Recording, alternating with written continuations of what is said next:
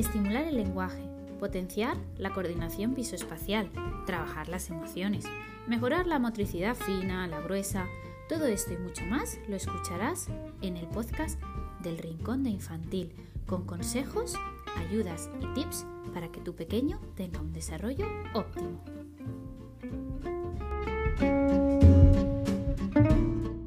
Hola a todos y bienvenidos a mi podcast. En el episodio de hoy vamos a hablar de la temida vuelta al cole. sí, esa temida adaptación al cole que nos cuesta tanto tanto a los papás como a los peques. Así que bueno, hoy os voy a enseñar una serie de recomendaciones para poder sobrellevar esto de la mejor forma posible, tanto tú como tu peque. Así que nada, te dejo con ello y allá vamos.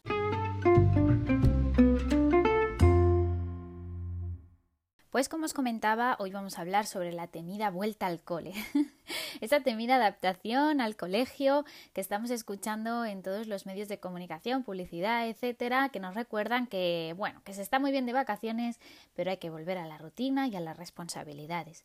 A nosotros se nos remueve algo por dentro porque estábamos tan a gustito con nuestros peques en casa, bueno, o no tan a gustito, pero sí que es verdad que hemos pasado tiempo de calidad con ellos y bueno, dejarlos otra vez en el cole, sobre todo los más peques, nos cuesta un poquito. Además, también tenemos que tener en cuenta que a ellos también les cuesta. Eh, nosotros los adultos, cuando iniciamos eh, el trabajo después de un periodo vacacional, siempre tenemos esa pequeña depresión postvacacional, en menor o mayor medida, pero la tenemos. Entonces los peques también, porque al final eh, es, un, es, un, momento de, cambio en el que, bueno, mm, tenemos ciertas rutinas, ciertos horarios que cumplir, ciertas responsabilidades que al final de vacaciones pues no los tenemos, ¿no? Y además eh, nos cuesta, nos cuesta. Pues tenemos que acompañarles en este proceso, al igual que, que, nos gusta a nosotros tener ese espacio de adaptación a nuestro trabajo después del periodo de vacaciones. Bueno, antes de nada me gustaría deciros que, la adaptación al final al cole, ¿no? sobre todo los más peques, porque igualmente aunque no se han iniciado escolarización o sí, pero les cuesta, los más peques eh, este periodo de adaptación les cuesta mucho, mucho más. ¿no? Entonces, bueno, esos miedos e inseguridades que generalmente eh, pienso que son creencias irracionales eh, de los adultos, nos los creamos nosotros mismos y nos generan culpabilidad, ¿no? Porque pensamos, yo siempre les digo a los papás que si me gustaría que tener en la clase una camarita para que los viesen. Al final, eh, el momento de separación es lo más duro, ¿no? Y es lo que más cuesta. Pero luego, una vez están en la clase, mm, se les olvida. Es como cuando nosotros empezamos el trabajo pues llegamos y nos cuesta y tal y cual, pero bueno, una vez estamos ahí nos vamos adaptando poquito a poco y bueno, vamos aceptando la situación. Y cuando salimos ya no está tan mal. ¿No? No es como habíamos entrado. Pues esto es lo mismo, hay que romper con estas creencias porque al final nos generan culpabilidad y nosotros nos vamos a casa súper culpables de, haber dejado allí a nuestro peque llorando, pataleando o, incluso mal y triste, ¿no? Entonces mm, tenemos que romper con esto porque al final eh, no los estamos dejando en un lugar eh, en un lugar mm, de abandono ni en un lugar donde no van a estar criados bien o donde no van a estar cuidados, no. O sea, al revés, les estamos llevando a un sitio donde van a recibir una educación. es decir, que nos estamos preocupando por ellos. Sería de malos padres, al revés, no dejarlos allí. ¿Vale? Entonces, me gustaría también empezar así y, y tener en cuenta que hay que romper con estas creencias irracionales que lo único que hacen es generarnos daño a nosotros mismos. ¿Vale? Entonces, bueno, ¿cómo podemos eh, lidiar con esta vuelta al cole o esta adaptación al cole? Antes de empezar, sobre todo si no ha estado en ese cole, sería bueno mostrarle el colegio, ir hablando sobre el tema, ir un día en vacaciones a enseñárselo por fuera o incluso si tenéis la oportunidad de, antes de empezar el cole comprar allí los libros para que vean la clase, vean el cole, vean cómo es el, recreo, eso está genial porque les anticipamos una situación problemática o, al menos ya se hacen una idea de lo que va a ser anticiparle también lo que hará, recordarle o recordarle los buenos momentos con lo que, ha vivido allí, ¿no? Si ya, ya ha estado en el cole. Esto también eh, ayuda muchísimo. Pues mira, vas a pintar, vas a jugar con la profe, te va a explicar cuentos, etcétera, ¿vale? Empezar una rutina de horario similar, esto es muy importante. ¿Por qué? Pues porque el cuerpo eh, se va acostumbrando a levantarse temprano, acostarse pronto y esto ayuda muchísimo eh, en el día a día, en la adaptación, porque si no luego al final, si nos vamos a dormir muy tarde, vamos cansados al cole y eso eh, pues hace que el proceso de adaptación sea mucho más lento. Entonces empezar con una rutina de horario similar las semanas, la semana previa o las semanas previas ayuda muchísimo y hacerle partícipe en las compras previas. Al final, si él ha elegido su mochila, es que es la mochila genial y la que más le gusta y la que le acompañará en el primer día de cole y además vamos con esa ilusión, ¿no? Es como cuando elegimos una agenda nueva o, cuando elegimos eh, una libreta nueva, pues bueno, se hace un poquito más llevadero. Pues esto es lo mismo, ¿vale? Lo han elegido los peques y esto les ayuda a que este proceso de vuelta al cole sea también pues bueno, mm, más tranquilito, ¿vale? Siempre validar su sentimiento. Esto es importante porque, bueno, nos provoque rechazo, ilusión, desgana. Nunca podemos eh, desvalidar ese sentimiento que, tiene vuestro hijo o vuestra hija, porque al final em, es importante mm, aceptar pues, que al otro le gusta o no le gusta esa vuelta al cole, que, a lo mejor le provoca más rechazo, o más tristeza o no, o le provoca una super alegría, ¿no? Nunca, nunca debemos juzgar los sentimientos de los demás, igual que no nos gusta que a nosotros nos juzguen nuestros sentimientos. La despedida, es decir, la situación en el momento en el que venga, llegamos allí, nos ponemos en la fila, llega la profe o el profe y hasta luego, Mari Carmen. bueno, este es el peor momento, ¿no? Porque se nos pone a patalear, a llorar, se nos coge del cuello eh, o coge la profe y tú te sientes la peor madre o el peor padre del mundo. Bueno, que sepas, volviendo a las creencias irracionales, que no eres el peor o la peor madre del mundo. Eh, al revés, eres el mejor o la mejor por dejarlo allí, y por preocuparte por su educación. ¿Vale? Entonces, bueno, em, ¿qué podemos hacer en este momento? En este momento es muy importante, bueno, mostrarle cariño, validar su emoción, como hemos dicho, darle un beso sin exceso, es decir, hay, hay papás, mamás, ¿no? Que ay, se abrazan ahí a su hijo como si no lo fuesen a ver nunca, al revés, esto estamos avivando su sentimiento de, apego y de, y de, no querer separarse. Entonces, sí que es verdad que es necesario darle una muestra de cariño para que se sienta seguro, un beso, un abrazo, un te quiero, ¿vale? Eh, pero ser firmes, mirando a los ojos, decirles eh, agachándonos a su altura, si, si, es necesario, y decirles que eh, se va, va, a estar allí un rato para trabajar, recordarle lo que habéis hablado, para pintar, para tal, ¿vale? Y en un ratito vendrá, vendré a buscarte para volver a casa, ¿vale? Pásatelo muy bien, que tengas un feliz día, te quiero, un beso, un abrazo y nos vamos. Nos vamos de forma firme, mostrar seguridad, no vacilar, que no nos vea eh, dudar, porque si no, esto será un momento en el que si nosotros dudamos como adultos, entonces yo ya estoy perdido como niño, ¿vale?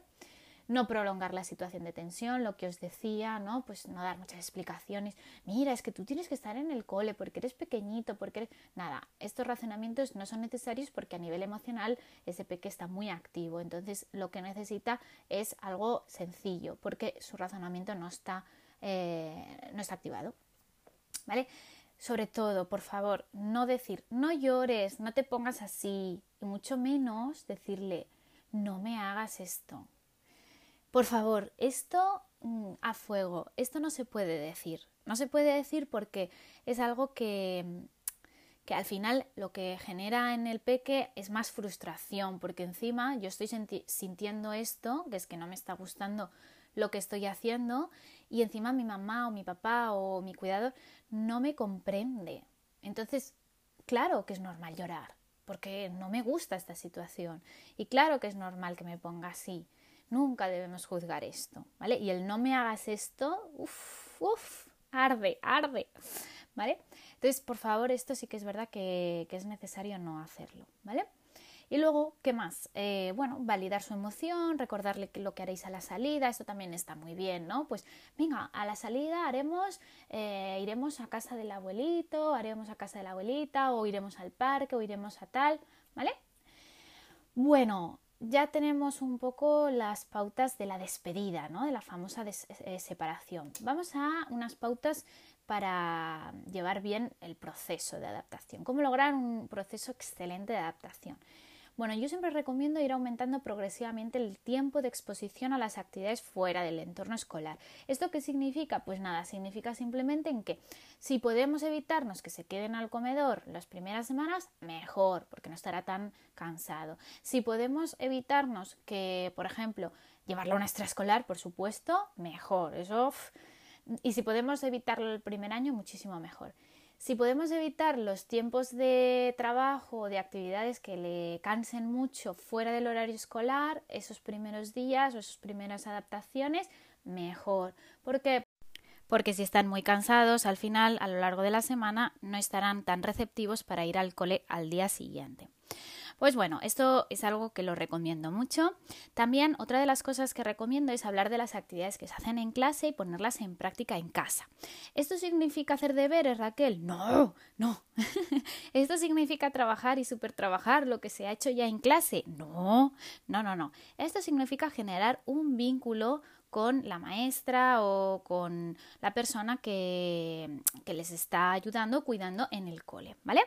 Eh, ¿Cómo lo hacemos? Pues por ejemplo, si la profe ha contado un cuento X que nos ha gustado, de un monstruo de no sé qué, por ejemplo, podemos hacer el dibujito de ese monstruo y llevarlo al día siguiente al cole.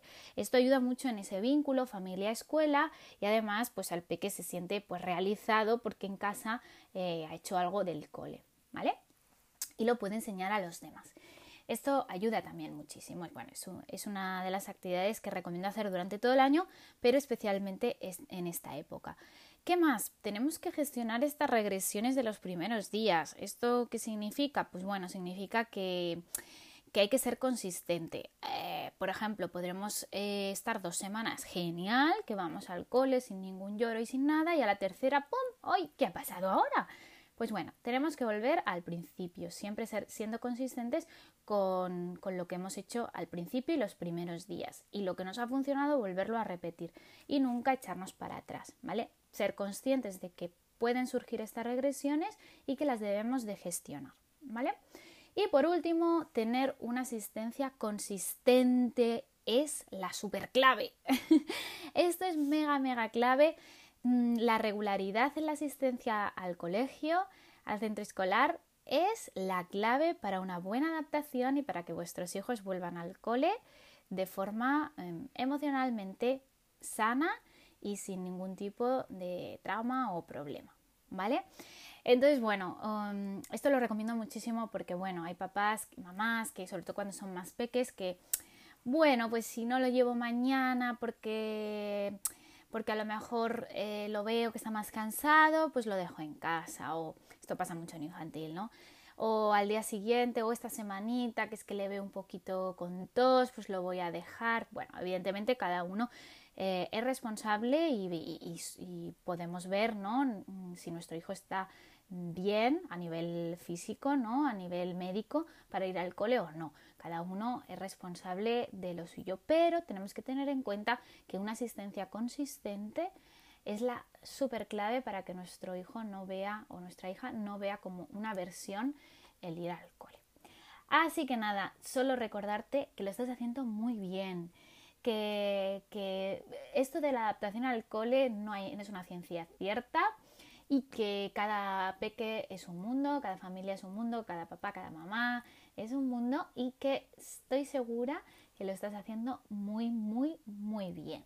Así que nada, espero que te hayan servido estas recomendaciones y bueno, si tu peque presenta alguna dificultad más, yo siempre te recomiendo que lo hables con un profesional, eh, con el tutor del centro, con el orientador y eh, si lo ves eh, un poquito difícil o, con mucha mm, incertidumbre por parte de la familia o del niño, pues que acudas a un profesional, a un psicólogo infantil, una psicóloga infantil que te ayude a gestionarlo.